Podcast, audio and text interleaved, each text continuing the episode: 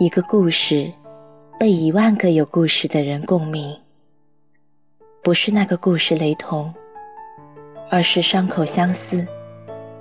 夜色很美，在这个故事里，有你和我，还有很多人。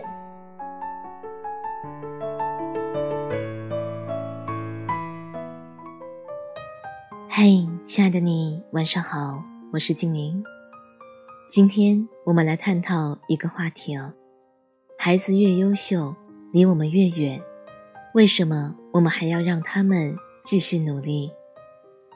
三个已经退休的同事，家里三个完全不同的孩子，他们的现状引发了我们的感慨。同事 A，孩子是那种最标准的学霸，从小学到初中，再到高中。从来就没有考过第二，高考时如愿以偿的进了国内那所最顶尖的名校。本科毕业，考上了美国某名校的研究生，并取得了全额奖学金。一直到博士毕业，没有花父母一分钱，而且还经常往家里寄美元。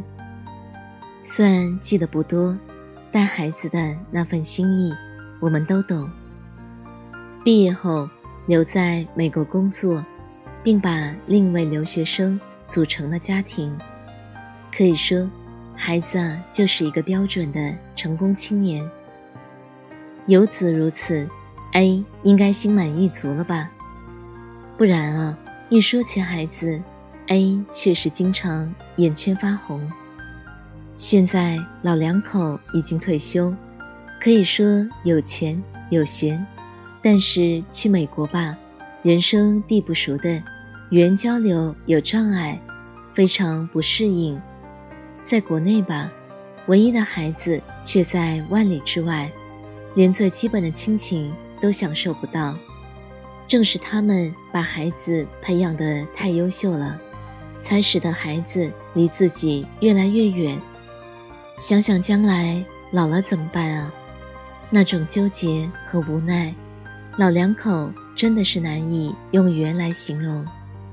同事 B 的孩子也很优秀，但是啊，没有选择出国，他最终留在了北京娶妻生子。B 倾尽一生的积蓄，在北京给孩子买了一套小平米的住房，当然啊，只是交了首付。剩下的月供，两代人老少四口共同承担。在这个汽车已经成为代步工具的当下，B 还没有买车，因为在我们这个小城工作，他一年的收入就算不吃不喝的，充其量啊，也就能够在北京买一平米的房子。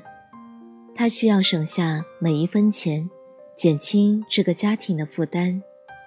可以说，他这一辈子就为北京那几十平米的房子奔波了。生一个优秀的孩子，却赔上了他一辈子的辛劳，这就是 B 的宿命。同事 C 的孩子则是另一种典型，上学时就不求上进，成绩不佳，最后啊，随便混了个学历，回到了我们这座小城。托人找了个压力不大、挣钱不多的工作，好在地方小，什么都便宜。前不久他结婚了，父母花全款给他买了一套三室两厅的大房子，女方家里陪嫁了一辆小轿车，小日子一开始就啥都有了，尤其是家里两边老人都近，真正是。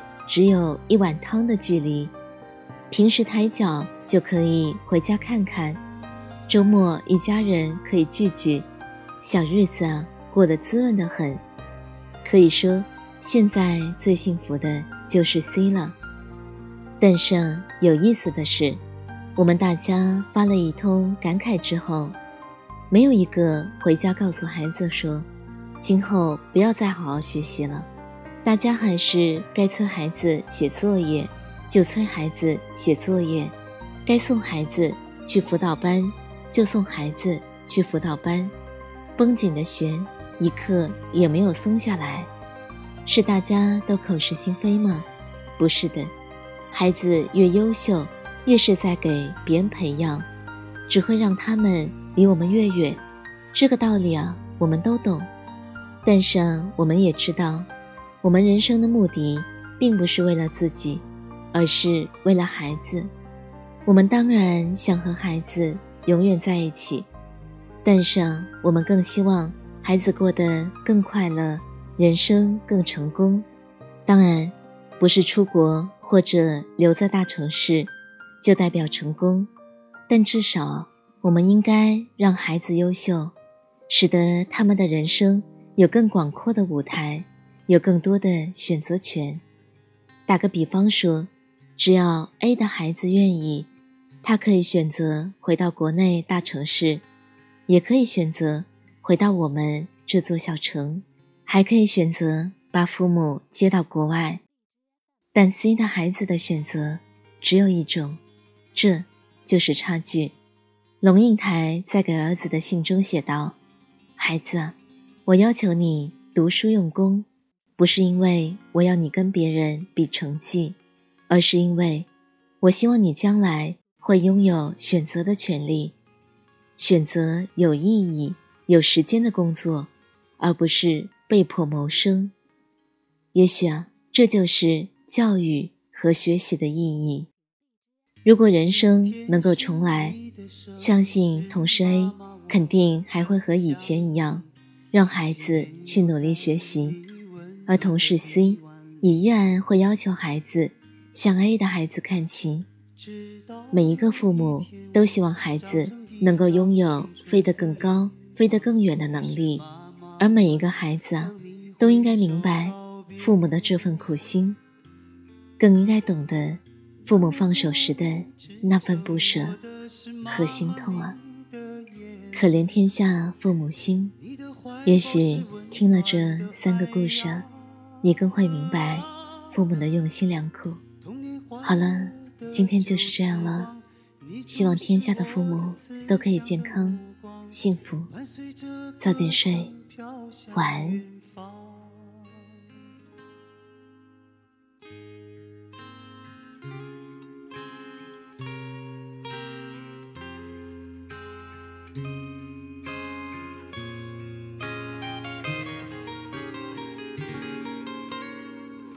今天是你的生日，妈妈，我很爱你。长了这么大，第一次说给。你听，妈妈，我告诉你，我找到了真正的爱情，它的模样就像年轻时候的你。嗯，当我降临到这个世上，你在身旁，疲倦又安详。听见爸爸对你说是个男孩啊，如今我已长成个青年，可我却不能陪在你身边。妈妈，你等我回家，是否望眼欲穿？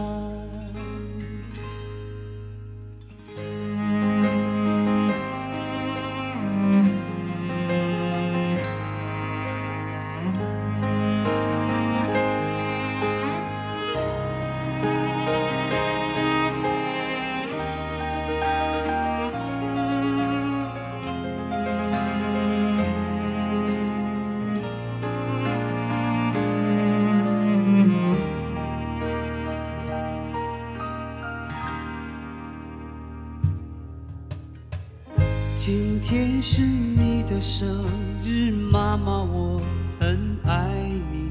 长了这么大，第一次说给你听。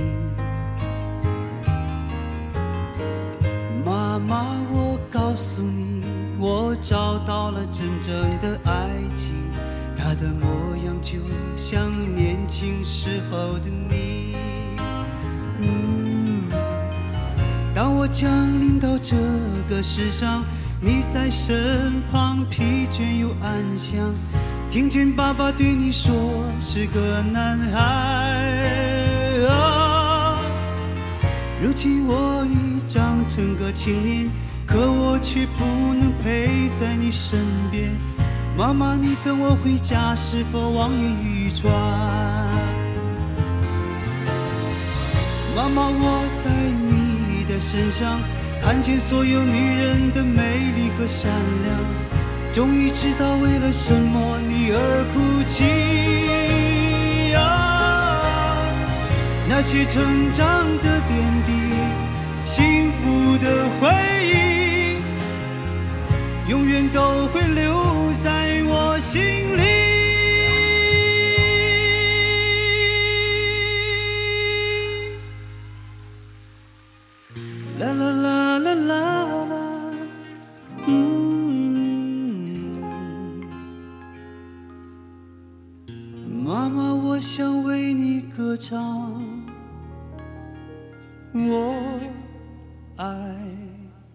你。